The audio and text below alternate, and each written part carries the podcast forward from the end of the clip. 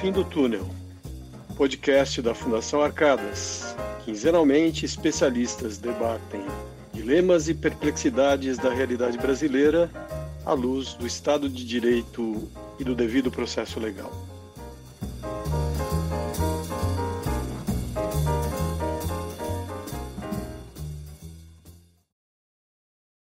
Olá, bem-vindos a mais um episódio do podcast Jus no Fim do Túnel, é, que neste episódio recebe uh, ilustres especialistas do direito tributário para tratar de um sempre é, palpitante e polêmico tema que é o do imposto de renda e particularmente da reforma do imposto de renda.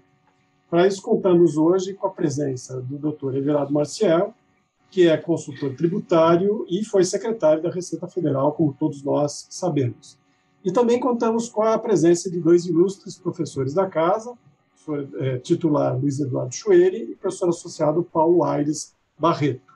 Gostaria de agradecer aos três que prontamente atenderam ao convite da Fundação Arcadas e é, começo é, perguntando a eles é, qual a sua visão geral sobre essa reforma? Na Folha de São Paulo de hoje, há, uma matéria que traz a chamada Senado destrava pauta de Guedes, mas não garante zerar fila do ano. E dentre as pautas prioritárias para o governo Senado, há uma que é a da PEC 110, que trata de matéria tributária e propõe a criação de um imposto sobre valor agregado, e a outra, então, é aquela que trata da reforma do imposto de renda. Verano, qual é a sua impressão geral sobre essa proposta? Enfim, fique à vontade para analisar a questão do ponto de vista político, jurídico, como melhor lhe aprover. Muito obrigado pela tua presença aqui.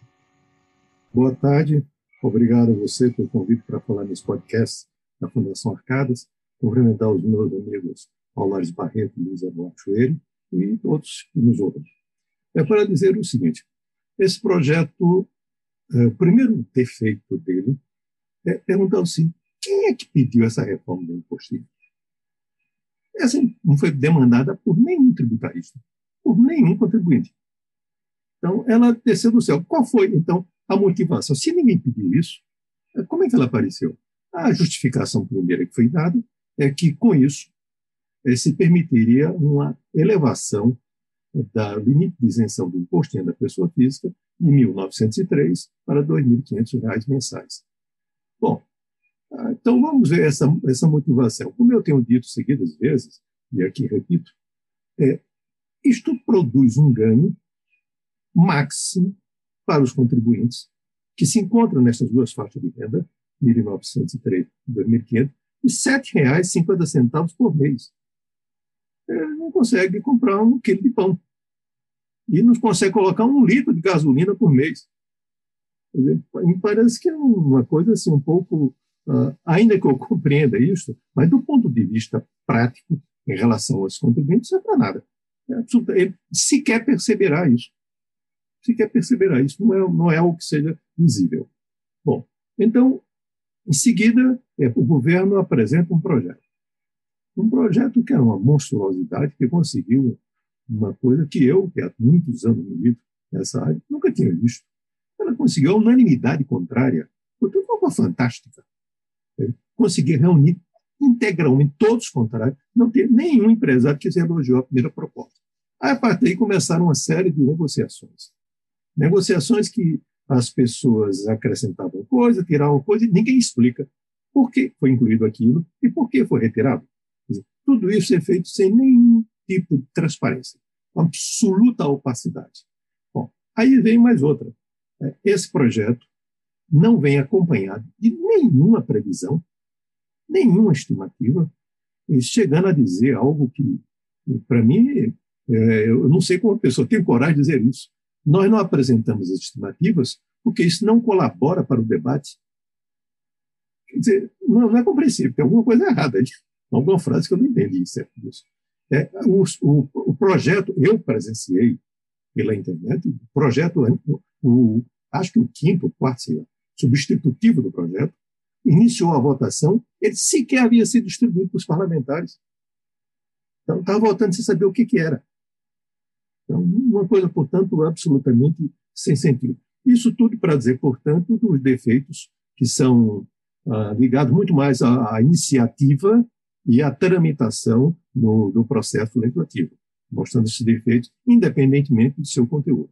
Então, eu critico, portanto, a motivação, uh, o porquê disso, que não vejo nenhum sentido. Aí vem daí o seguinte, para fazer isso, uh, propuseram inúmeras normas, até, até normas que tratam de um tratamento uh, privilegiado para a comercialização de produtos farmacêuticos. Não tem nenhum nexo com essa mesma história. Não, é. Quer discutir isso? É uma discussão inseparada, outro, outro debate, não tem nada a ver com isso. Discutir a questão de portos, aeroportos, manutenção de aeronaves.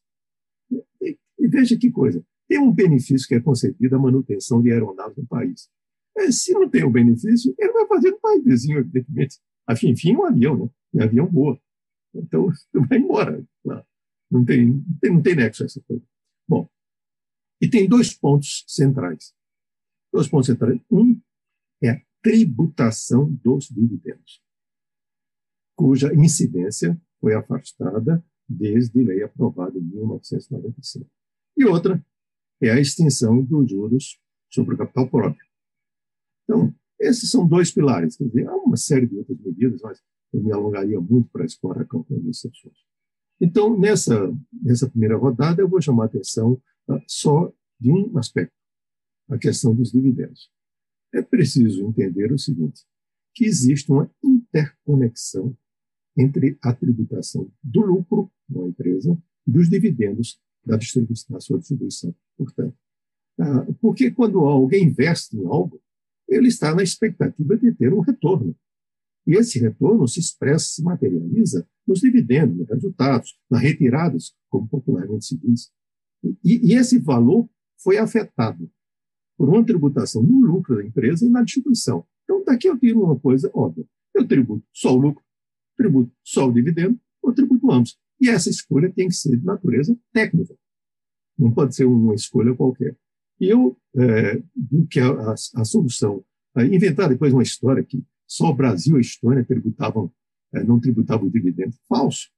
A Estônia só tributa dividendo, ao contrário. A Letônia, depois passaram para a Letônia, com uma confusão em matéria de geografia do Báltico. Então, a Letônia foi a mesma coisa que a Estônia, depois passaram para a Lituânia. Na Lituânia tributa lucros e dividendos, quer dizer, uma enorme confusão. É, mas sempre aquela preocupação: se eu estou fazendo sozinho, deve estar errado assim, uma, uma autoestima muito baixa tá, do famoso conhecido complexo de vira-latas. É também é o seguinte, do ponto de vista de fiscalização, do ponto de vista de sonegação, de prevenção da sonegação, melhor dizendo ainda, a tributação só no lucro tem vantagem sobre lucros e dividendos. Por quê? Porque previne a distribuição disfarçada de lucros. Em matéria de planejamento tributário, a mesma coisa. Do ponto de vista também de, de segurança arrecadatória, também tem vantagens, porque não está sujeito a fatores quaisquer exógenos à tributação que estabeleçam algum tipo de restrição à distribuição de dividendos. Então, oferece uma arrecadação mais segura, mais, muito mais simples, e que é bem aceita por todos os contribuintes, afora o fato de alguém, ah, quando recebe os dividendos, ele pode aplicar na sua própria empresa, ah, pode aplicar em outra empresa, pode aplicar no mercado financeiro, pode consumir ou fazer uma combinação disso. É, como bem diz o, o Chueri, diz, imagine um fabricante de VHS se ver obrigado a reinvestir na fábrica de VHS. Isso não vai dar certo. É uma coisa um pouco maluca. Então, sob qualquer critério. Agora, e como resultado, para concluir, né, com a introdução disso e outras mudanças na legislação de renda, sem, sem, sem daqui algum conclua eu não acho que devam existir aperfeiçoamentos na legislação de todos os tributos, inclusive esse. Não é, não é disso que eu estou falando. Então, entre 1996 e 2002, 96 foi o primeiro ano de efetiva aplicação disso, a arrecadação do IRPJ no Brasil, em, tomando como base o IPCA, teve um crescimento de 117% em termos reais. E a participação do IRPJ no PIB cresceu 50%. Eu não conheço nenhum outro caso na história da tributação de renda no mundo. Portanto, e o que é mais grave, foi bem acolhida pelos contribuintes. Ninguém está se queixando com isso. Não há queixa nenhuma em relação a isso. E nós passamos 70 anos tributando lucros e dividendos e deu errado. Então, minimamente o que se tem que fazer é assim, vamos comparar os 25 anos de tributação só dos lucros com os 70 e ver o que é que deu certo, o que é que deu errado. Não se faz isso. E com isso eu encerro, passei um pouquinho do tempo da primeira intervenção. Presidente Everaldo, você foi extremamente disciplinado e mesmo que tivesse passado do tempo, o conteúdo prevalece. Muito obrigado pela sua tua fala inicial. Eu passo então a palavra ao professor Chueri, agradecendo mais uma vez a presença dele aqui no podcast. Obrigado, Flávio. Eu agradeço o convite e agradeço ter convidado o Everardo para falar antes, que já me facilita muito a vida. Porque eu ia ouvindo o Everardo e ficava lembrando de um, de um artigo que foi publicado na revista The Economist, em 1955, que acabou virando depois um livro chamado Lady Parkinson. O livro Lady Parkinson vale a pena ser lido, porque fala sobre, sobre algumas, alguns fenômenos, como, por exemplo, ele, ele examinando o parlamento britânico, ele dizia que se puserem uma discussão no parlamento britânico sobre onde se vão guardar as bicicletas, provavelmente a discussão vai levar alguns dias, onde deve ser a bicicleta melhor ou pior, e vai ser essa discussão. Mas se entra um tema um pouco mais complexo, a aprovação é feita em meia hora, porque eles não sabem o que estão votando. Então, eu acho que nós estamos mais ou menos nessa situação, quer dizer, Parkinson deveria ter visto o Congresso Brasileiro essa votação que aconteceu agora. Eles não sabiam o que estão votando.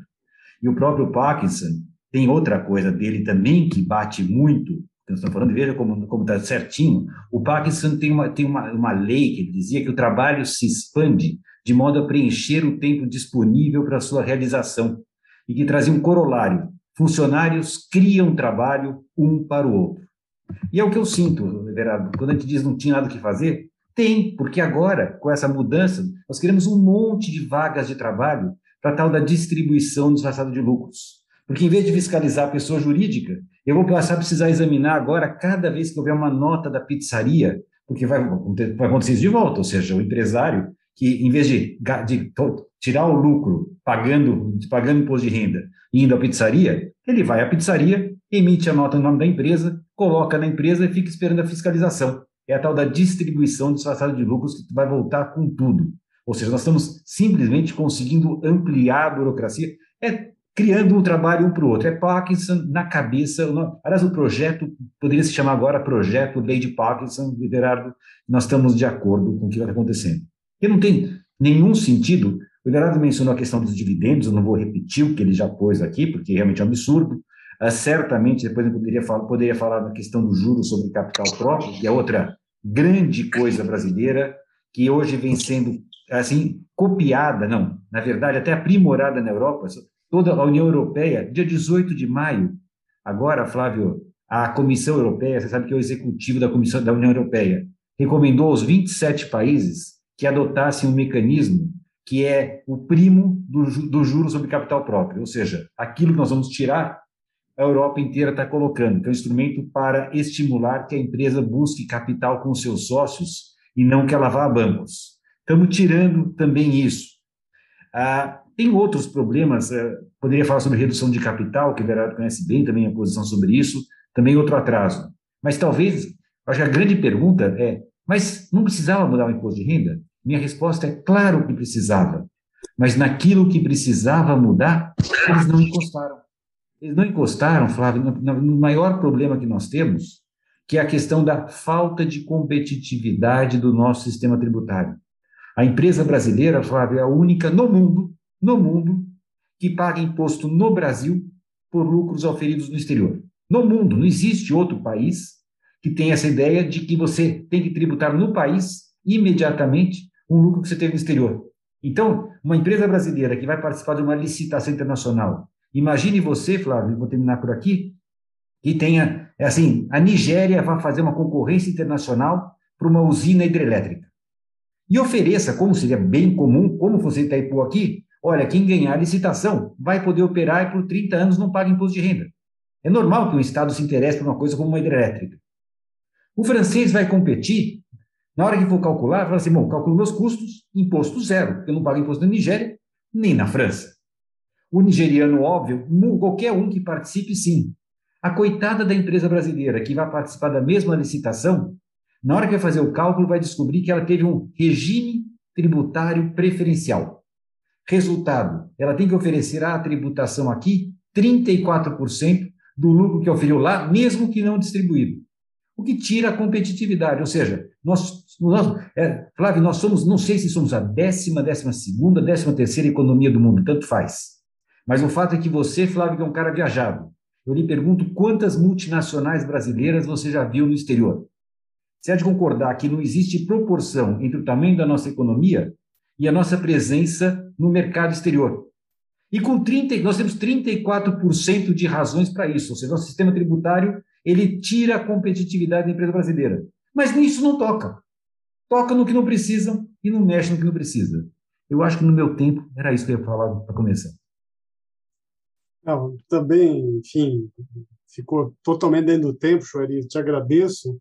E é, sendo viajado, mesmo assim, eu não entendo nada de direito tributário, mas estou aqui chocado, porque aparentemente eu não ouvi até agora um mérito que esse, essa iniciativa pudesse ter, quer do ponto de vista político, quer do ponto de vista técnico.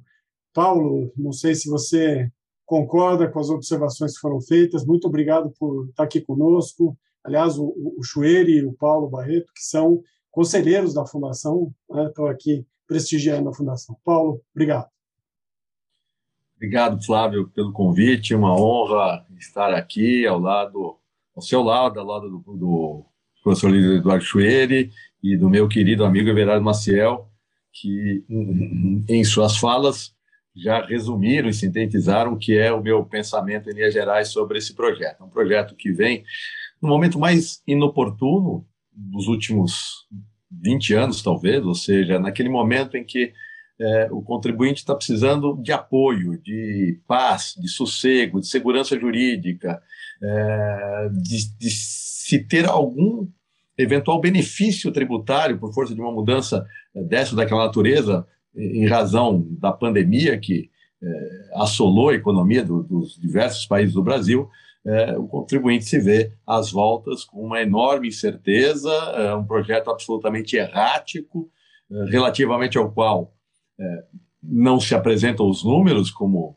mostrou o, o Everardo, a lei, de, a lei de acesso à informação é, foi revogada, entre aspas, pela Receita Federal, que acho que acredita que não se submete a ela, e, e por força disso, é, ainda neste final de semana, havia manifestação de economistas no sentido de que o projeto não vai trazer aumento de arrecadação, vai haver vai trazer perda, 52 bilhões de reais até 2024.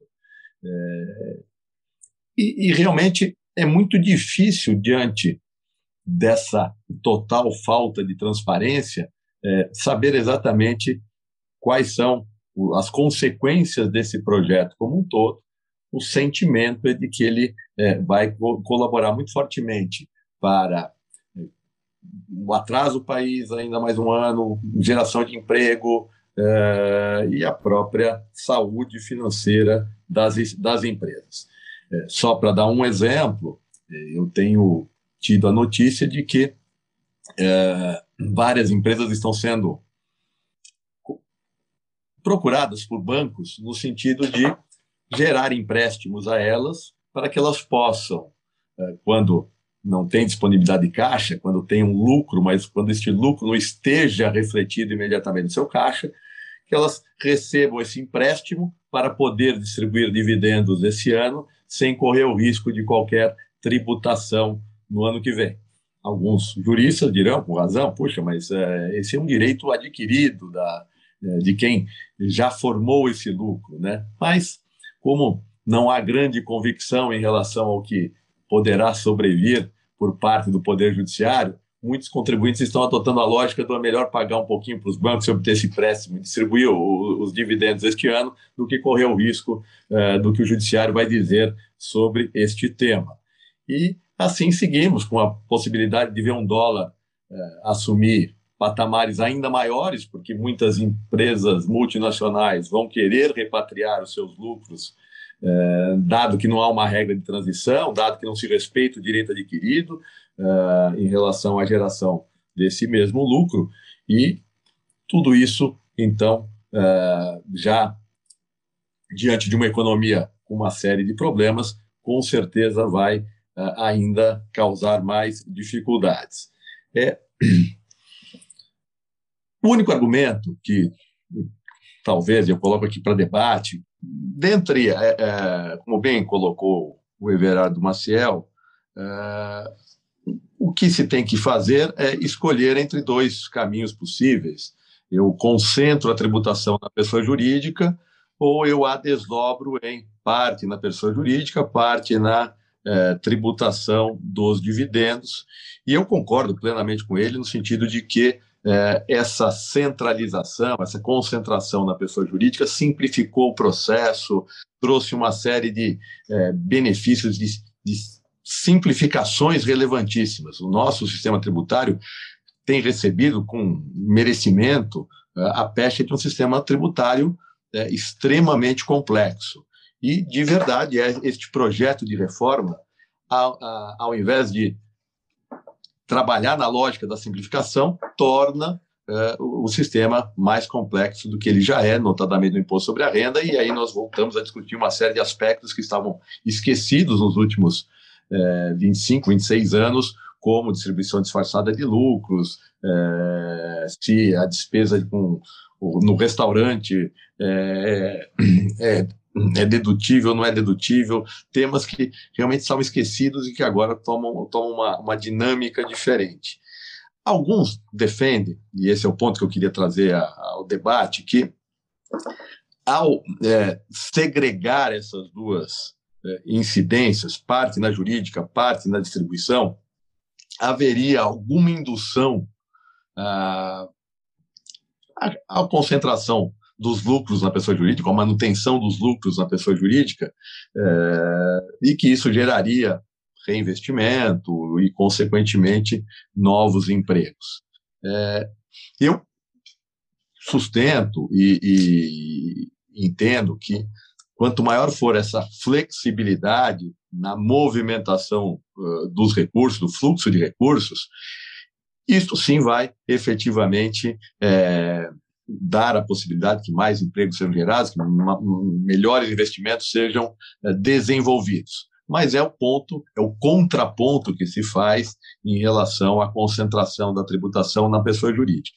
E só para encerrar aqui a minha fala, eu também gostaria, na minha fala inicial, gostaria de é, criticar com muita veemência uma comparação que eu tenho visto sendo posta reiteradamente por alguns economistas, que procuram comparar a tributação de uma empresa, uma pessoa jurídica tributada pelo lucro presumido, com aquela que é ah, efetivamente incidente na relação de emprego. E, e, me parece que aqui a comparação é absolutamente descabida, ou seja, é, tudo que eu tenho no, no empreendedorismo, no risco do negócio, eu normalmente não tenho na relação de emprego. A relação de emprego tem as suas garantias, as suas proteções, o fundo de garantia, o 13 terceiro, férias e, e fundamentalmente, a, a, a, opção pelo, por um risco menor, que é meramente o risco da relação empregatícia. Na outra ponta, o que nós temos é efetivamente o risco da decisão de colocar o seu capital é, em negócios que podem dar certo e uh, ou não. E o que você tem na reforma? Se tem a prevalência da seguinte lógica: se eu efetivamente é, congregar os meus recursos e aplicá-los no mercado financeiro, os rendimentos serão tributados uh, a 15% aqui numa aplicação de, de, de, longo prazo de renda fixa. Risco zero, praticamente. Reversamente, se eu tomar a decisão de empreender, eu vou pagar é, uma carga tributária envolvendo essa dualidade pessoa jurídica e pessoa física muito mais importante, ou seja, nós estamos novamente na contramão daquilo que se deveria buscar. É, nós deixamos de incentivar o empreendedor e estamos é, incentivando verdadeiramente é, o capital especulativo ou rentista que vai ter uma tributação minorada diante do projeto que se apresenta e que eu espero ardentemente que não venha prosperar. Acho que para o Brasil é bom que ele caia no esquecimento. Paulo, muito obrigado. E, e agora eu volto a palavra para o Everardo, que fica à vontade, Everardo, para eh, enfim, salientar algum aspecto que, que tenha te chamado atenção na fala dos, dos demais. E, mas eu aproveito, de qualquer modo, para eu mesmo tirar uma, uma curiosidade com você. Quer dizer, eh, pelo que eu entendi, aqui é unanimidade que, para usar a tua expressão, ninguém pediu esse projeto. É, aparentemente, ele não, não faz sentido. Aparentemente, ele só traz efeitos nocivos. Agora, é, é, qual, qual, é, qual é o que, que poderia ter de justificativa para o contexto desse projeto? Quer dizer, é, há alguma coisa que a gente não alcance no contexto político que poderia justificar? Claro, ninguém aqui tem bola de cristal, mas nós estamos num, num ano pré-eleitoral, há uma perspectiva de, enfim, de disputa acirrada da presidência no ano que vem, há o contexto do cenário econômico, que foi aqui mencionado pelo Chueire, também, enfim, pelo, pelo Paulo, e é, o que, que, tem por trás disso? E, de certa forma, se ele é inoportuno, tem alguma coisa que valeria a pena, alguma iniciativa que valeria a pena tomar? Bom, é, como eu disse na minha primeira fala, o, a justificação para toda essa mudança apresentada foi precisamente a ideia de aumentar o limite de isenção do imposto da pessoa física. Essa é a justificação de natureza formal. Agora, é, pode ser surpresa para alguns, para não é nenhuma, eu um pouco pensei nisso, mas aqui tem uma série de, de razões que não são declaradas. Há, por exemplo, uma espécie de ideia fixa do ministro da Economia em relação à tributação de dividendos. Ele, de fato, ele não entende o assunto. Mas, de qualquer maneira, eu pude perceber, antes dele assumir, que ele já tinha isso como um objetivo central na área tributária. É, porque isso foi dito a mim, não foi a terceiro. Aí que eu tentei, fiquei um pouco surpreso, pensei até que se tratava de alguma brincadeira, alguma coisa assim, sabe? mesmo porque eu percebi que ele não dominava o assunto Tem uma segunda razão, que também as pessoas podem desconhecer, mas é verdadeira, é que as pessoas que fazem isso é, querem ter uma espécie de inveja de quem está na iniciativa privada. Não, eu estou aqui, sou, eu trabalho, sou funcionário público, fiz um concurso e sou tributado na fonte, por que, que aquele não vai também? Sabe, quando eu dizia, sempre quando falava isso para mim, eu dizia, você tem toda a razão, peça demissão, vá para lá que você vai ficar. Aí a pessoa encerrava o assunto imediatamente. Então, a, a, motivação tem uma combinação. E por outra também, por último, tinha também a ideia do protagonismo. É, o atual presidente da Câmara queria mostrar que ele tem o domínio e faz a reforma que o seu antecessor não conseguiu. É, e isso conta na vida política, isso é um fato. Não é nada é, decepcional nem de errado, mas isso faz parte do jogo político. Então, eu presumo, na linha interpretativa, que seja uma combinação disso. A questão suscitada uh, por, por, Paulo, quanto à questão de dizer que se você é, é, tributa é, os dividendos, você estimula o investimento, é, não tem exemplo melhor do que o, Eduardo Schwerer. O Eduardo Schwerer já encerrou esse assunto com um exemplo que eu já, já tomei para mim também. Eu cito em todo lugar, é o fabricante de VHS. Imagina, ele é estimulado a aumentar a produção de VHS. Quer dizer, ele vai dizer, está rasgando dinheiro, outras palavras. Tem um outro ponto também, Paulo, que é o seguinte: o fato dos dividendos serem distribuídos sem incidência não tem nenhuma obrigação de que ele não possa investir na própria empresa. Sim. Tem nenhuma restrição. Quer dizer, investir, é. Mas não é obrigado a investir. Essa é a grande diferença. Por isso que eu falo na liberdade de investimento. Ele pode investir ou não investir. Não tem nenhuma proibição, tem nenhuma restrição para que ele não faça isso. Depois, por outra, ele não é um, um hipossuficiente. Ele não pode ser tratado assim, olha, é melhor deixar lá, porque se não se deixar na mão dele, ele vai gastar esse dinheiro, vai consumir tudo. Não, isso, isso não pode ser tratado de uma coisa assim tão, tão, tão intervencionista, quase como assim, uma coisa quase infantil. Então, portanto, isso. Né? O Paulo, quando levantou a questão da comparação indevida da pessoa física e pessoa jurídica, é, tem muito mais coisa a acrescentar. A pessoa física só paga IR, né? A pessoa jurídica tem outros impostos, né? Afora o IR, né, tem PIS, tem COFINS, tem contribuição social sobre o lucro livre, tem ISS. Tem, a pessoa física tem FGTS, tem seguro-desemprego. Né? O outro não, o outro paga até quando não tem atividade. Se, se, ou melhor, quando tem, tem prejuízo, perdoe. Até quando tem prejuízo, ele paga. Ah, quantas vezes eu vi isso? É coisa completamente comum acontecer isso. E pergunta assim: e esses loucos brasileiros, que é que gostam tanto do lucro presumido? Porque eles são, assim, pontuam como ativo segurança jurídica e simplicidade. Ah, vocês bem sabem disso, o Paulo e o Richoeiro, sabem muito bem quantos litígios tem em função de lucro presumido? Nenhum. Eu não conheço nenhum caso na história. Quer dizer, pode ser, cara, dá um contra-exemplo aí, só para dizer que apareceu um caso. Todos estão concentrados no lucro real. Mas não querem lucro presumido. Eu digo que eu vivi isso administrando. Há uma espécie de má vontade, indisposição contra o lucro presumido. E isso é fato. Quanto à ideia que foi também levantada, agora não me lembro se o Paulo Fochoeiro falou, sobre a questão de tributar os dividendos retidos e tudo isso, isso, evidentemente, que envolverá uma grande descapitalização, e que já está acontecendo, que eu também estou vendo. Tá? Tá, a pessoa, por via das dúvidas, já vai fazendo isso. Agora, de outra parte, eu devo dizer o seguinte: uh, o relator da matéria, no Senado Federal, senador Ângelo Coronel, em entrevista que eu ouvi, ao vivo, ele disse: Olha, eu não tenho nenhum compromisso de aprovar isso esse ano. Mas, se aprovar, uma coisa para mim, comigo não passa, que é essa história de tributar dividendos não distribuídos. Porque isso é uma loucura. Então, isso comigo não passa. Isso já está resolvido. É o único ponto que eu tenho definido é esse. Então, isso ele disse, eu ouvi ele falar esse tipo de coisa.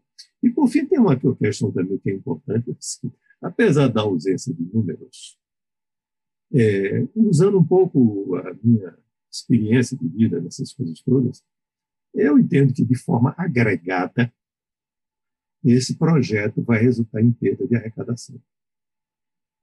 É, inclusive, que já foi admitido em relatórios que foram dados à publicidade da Secretaria de Política Econômica do Ministério da Economia quando usou até uma expressão um pouco sem sentido, mas que estava devolvendo dinheiro aos contribuintes. Eu acho que talvez você quer dizer a palavra devolução, mas usou. Mas isso era um reconhecimento tácito de que haveria uma queda de arrecadação. E qual o problema disso? É que esse imposto, como todos sabem, tem sócios. Tem sócios que são os municípios e os estados. Quase a metade do produto de arrecadação vão integrar os fundos de participação do Estado, dos municípios e os fundos de desenvolvimento regional.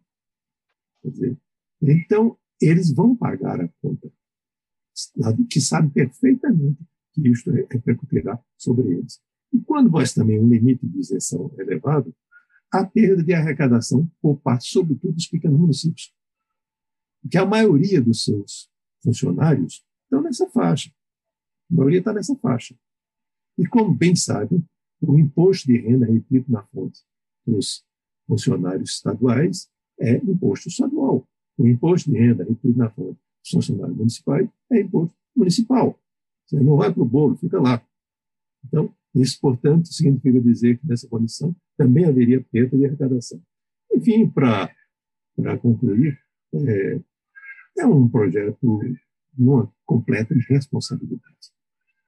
Mal feito, né, ruim, desnecessário e pior, como já foi dito aqui, como eu concordo, completamente inoportuno. O país está com uma inflação chegando a dois dígitos, riscos fiscais iminentes na cara, risco cambial também na cara. Você tem uh, o problema energético, crise hídrica energética, está tá na cara. Desemprego de 14 milhões de pessoas. Vem fazer experimentos tributários. Quer dizer, em lugar de fazer como bem lembrava o saudoso amigo Roberto Campos, em lugar de fazer experimentos in vitro, faz em nanomanóbolis. Em outras palavras, nas costas do contribuinte. Vamos testar para ver se dá certo. Então, é importante se alguém é, me permita dizer de maneira descontraída, entenda isso só como uma, uma, uma fala de bom humor, como diz meu amigo Luiz Gana. Projetos como esse devem ser incinerados. E em caso de reincidência, o autor deve ser incinerado. Muito obrigado. Obrigado. Sabe que, é, antes de passar a palavra de volta para o Chuene, eu aqui ouvindo como alguém absolutamente estranho à, à, matéria, não sei pelo fato que eu pago imposto de renda, é, a, a, impressão que eu fico é, ao ouvi-los, por exemplo, o ensejo da tributação de dividendos e a visão que haveria a respeito de tributação de dividendos, a questão de juros sobre capital próprio, é, fica parecendo que, é, eu não digo a ideologia, não vou tão longe, mas o espírito que, que vem por trás disso colide com, com certas movimentações do próprio executivo, de iniciativas. Por exemplo, a ideia de, de lei de liberdade econômica. Né? Então, fica parecendo que eh, tem um, uma parte do ou do chefe do executivo ou do governo que é, que é liberal, que aceita ser liberal e que assume ser liberal. E tem uma outra que, talvez por suas raízes, assume ser intervencionista e, na verdade, nada liberal. Shueri, o que, que você acha disso? Exatamente, você, você acertou no que eu ia falar, Flávio. Para começar, você perguntou o que fazer com esse proje projeto, tem uma coisa boa para fazer com o projeto? Eu acho que tem. Rejeitar. A rejeição seria uma coisa muito boa a ser feita. Então, sim, existe uma coisa boa para o projeto, que é a rejeição liminar. Porque, como você disse, é assim, um, eu, eu, eu fui enganado quando eu soube que viria um economista liberal. O economista liberal é aquele que quer que eu deixe o dinheiro na empresa. Eu vejo a minha empresa, a sua empresa, Flávio, prestadora de serviços que, que eu vou fazer com mais capital dentro da minha empresa? Quer dizer, não vou, não tem sentido reinvestir numa empresa prestadora de serviço. Só para pegar um exemplo nosso, que nós conhecemos de, de perto. Não, não precisamos de capital reinvestido, coisa parecida. O exemplo da VHS é outra. Quer dizer, por que, que eu vou reinvestir numa coisa que não está dando certo?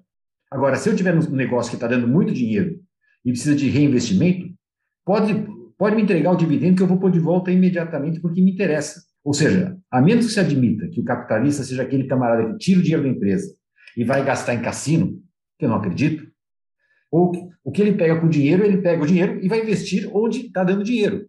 Então, se o negócio dele for bom, ele vai reinvestir porque o negócio é bom. Se o negócio for ruim, é bom que ele não reinvista e que reinvista num outro negócio que seja bom. Quer dizer, é uma intervenção que não faz sentido, é, ainda mais para um liberal, não faz sentido você estimular, você induzir a um comportamento como esse.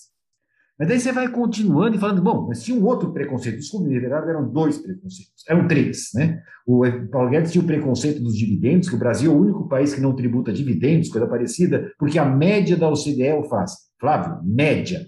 Cuidado quando, quando você ouvir falar média da OCDE, você pare.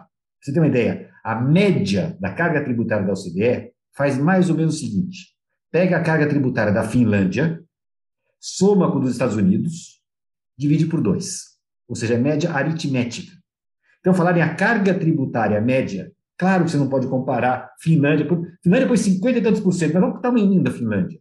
Estados Unidos, 20%, mas você percebe que não tem sentido, já começando com essa história de argumento de média da OCDE, é para inglês ver. Mas os preconceitos são esses. É, o Verano já mencionou da questão dos dividendos que não são tributados em nenhum lugar do mundo, que não é verdadeiro isso. Mas, enfim, essa questão, então preciso tributar, porque o andar de cima não está pagando imposto de renda. Quando eu ouço esse argumento de que o andar de cima não paga imposto de renda, eu costumo responder ao seguinte: bom, então você, normalmente a pessoa que fala isso é aquela pessoa que é assalariada. Eu vou dizer, você que teve retenção na fonte, e no final do ano você não tem imposto a pagar, você não paga imposto de renda, não é isso? E a pessoa diz: não, claro que eu paguei, eu paguei na fonte.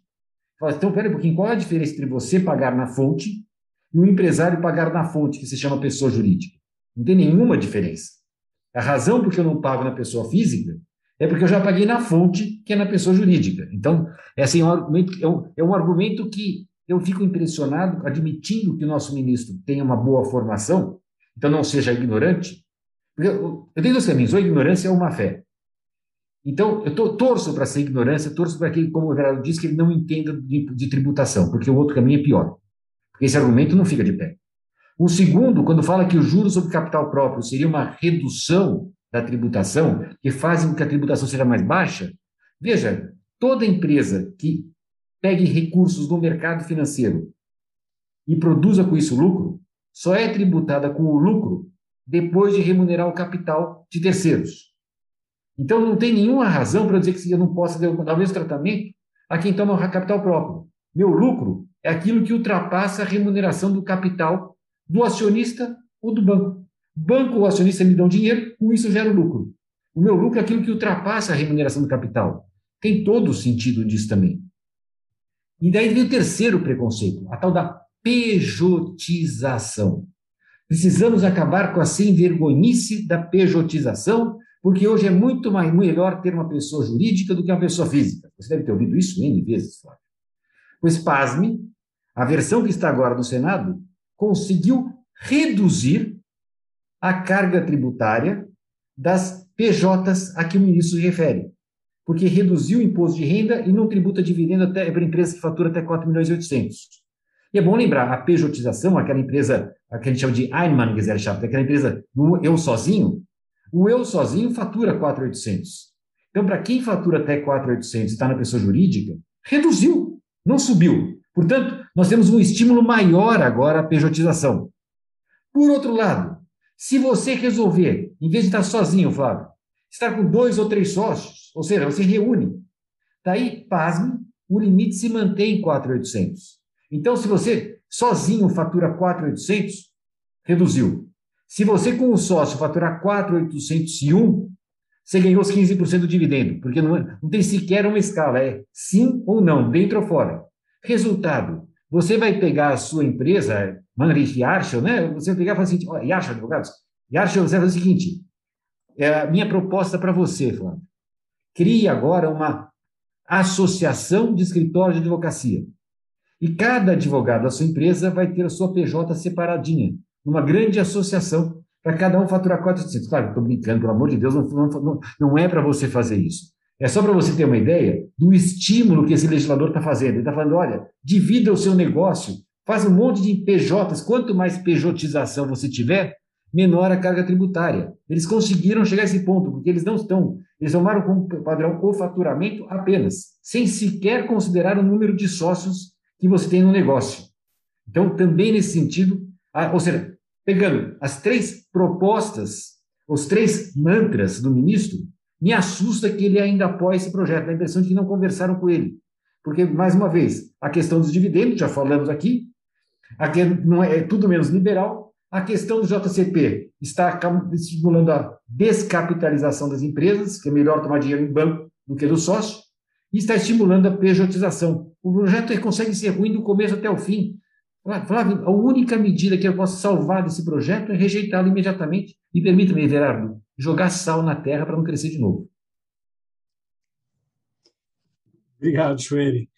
Paulo, é, algumas vezes aqui eu, eu convido os, os nossos, insto os nossos convidados a dizerem se há luz no fim do túnel, se há luz no fim do túnel. É, você vê alguma perspectiva, né? É, enfim, qual é, qual é a, o que, que você propõe para, enfim, o, o que, que te ocorre de dizer, talvez em termos construtivos em relação a isso?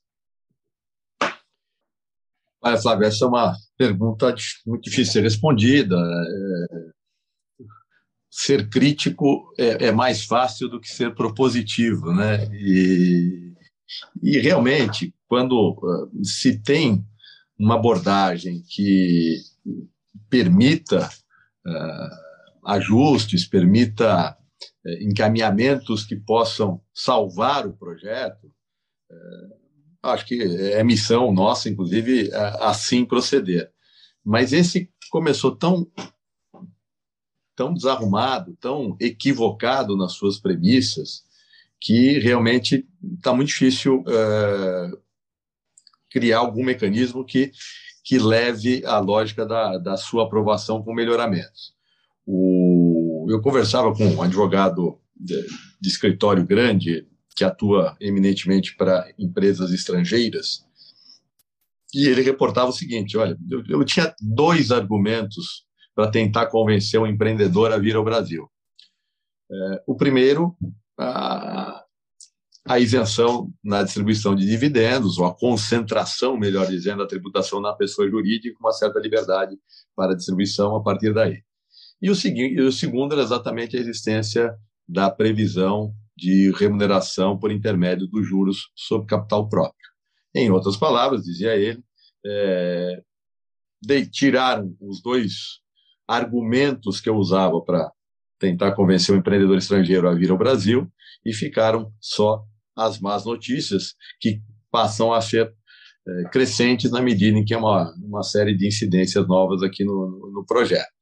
Em outras palavras, é, e esse é um dado oficial, uma vez aprovada a, a proposta na Câmara, uh, nos meses subsequentes, uh, e foram dois meses, mas efetivamente já de resultados importantes, o investimento estrangeiro no Brasil caiu mais de 26%.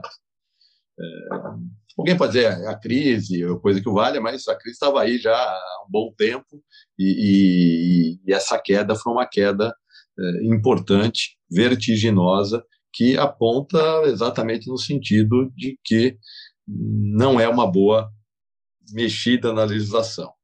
É, há alguns, e aqui também, para não dizer que não falamos de outros temas, né, alguns aspectos aqui no projeto que, que geram arrecadações pontuais. E aqui me refiro especificamente a uma possibilidade de se atualizar valores aí de, de bens que estejam reconhecidos na declaração de rendimentos das pessoas físicas em dezembro de 2020, é, mediante o pagamento de um imposto sobre a renda em uma única oportunidade, a razão de 4% sobre a avaliação procedida é, se o bem estiver no Brasil, ou 6% se ele estiver no exterior.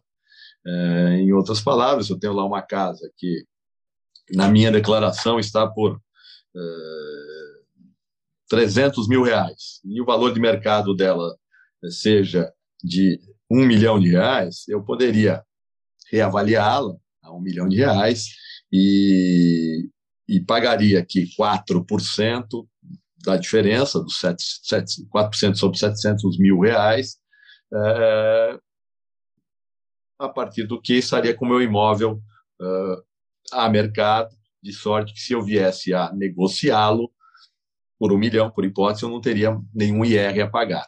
Ou seja, eu troco é, 15% a 22,5%, que são as alíquotas previstas no ganho de capital, por esses 4% que eu acabo tendo que recolher, independentemente de vender. Então, eu, para melhorar a minha, minha base eh, de ativos, eu uh, tenho que desembolsar recursos. Uma única vez, num ano eleitoral. Então, é, talvez aqui tenha também uma, uma outra fonte de recursos que possa aí estar sendo até eventualmente superestimada por quem está fazendo conta do outro lado. Isso aconteceu uma única vez no Brasil, em 1991, o presidente era o Fernando Collor, que permitiu essa uh, avaliação dos ativos, mas sem pagamento de nenhum imposto. Uh, e muita gente à época não fez com medo de um eventual e futuro imposto sobre grandes fortunas. É, é algo que está sempre posto na pauta e o imposto sobre grandes fortunas já se provou um imposto bastante ruim mundo afora, notadamente porque os sistemas tributários são competitivos, como já se disse aqui, mas é, é, é um tema também que eu é, entendi importante trazer aqui para esse overview aqui, essa visão geral do projeto, é, que eu, respondendo objetivamente a sua pergunta, não vejo efetivamente é, boas condições de, de alteração a ponto de a gente ter um texto que melhore a realidade brasileira. Acho que precisa começar de novo e, e talvez esse começar de novo passe é, pela lógica de reconhecer os ganhos que nós tivemos aí é, em movimentos anteriores e também entender que nem sempre é, a decisão objetiva brasileira diversa de outros ordenamentos jurídicos é necessariamente é, inadequada, ela pode ser inovadora e efetivamente importante para o país. Gente, essa conversa, pelo menos para mim, está muito interessante, mas nosso tempo está no limite. Então, eu volto a palavra pela ordem do início para vocês, para suas considerações finais. Everardo, por favor.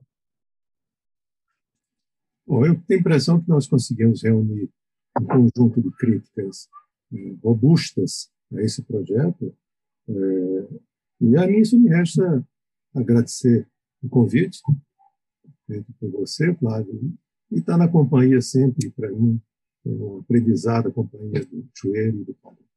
Muito obrigado. Obrigado, Chueire.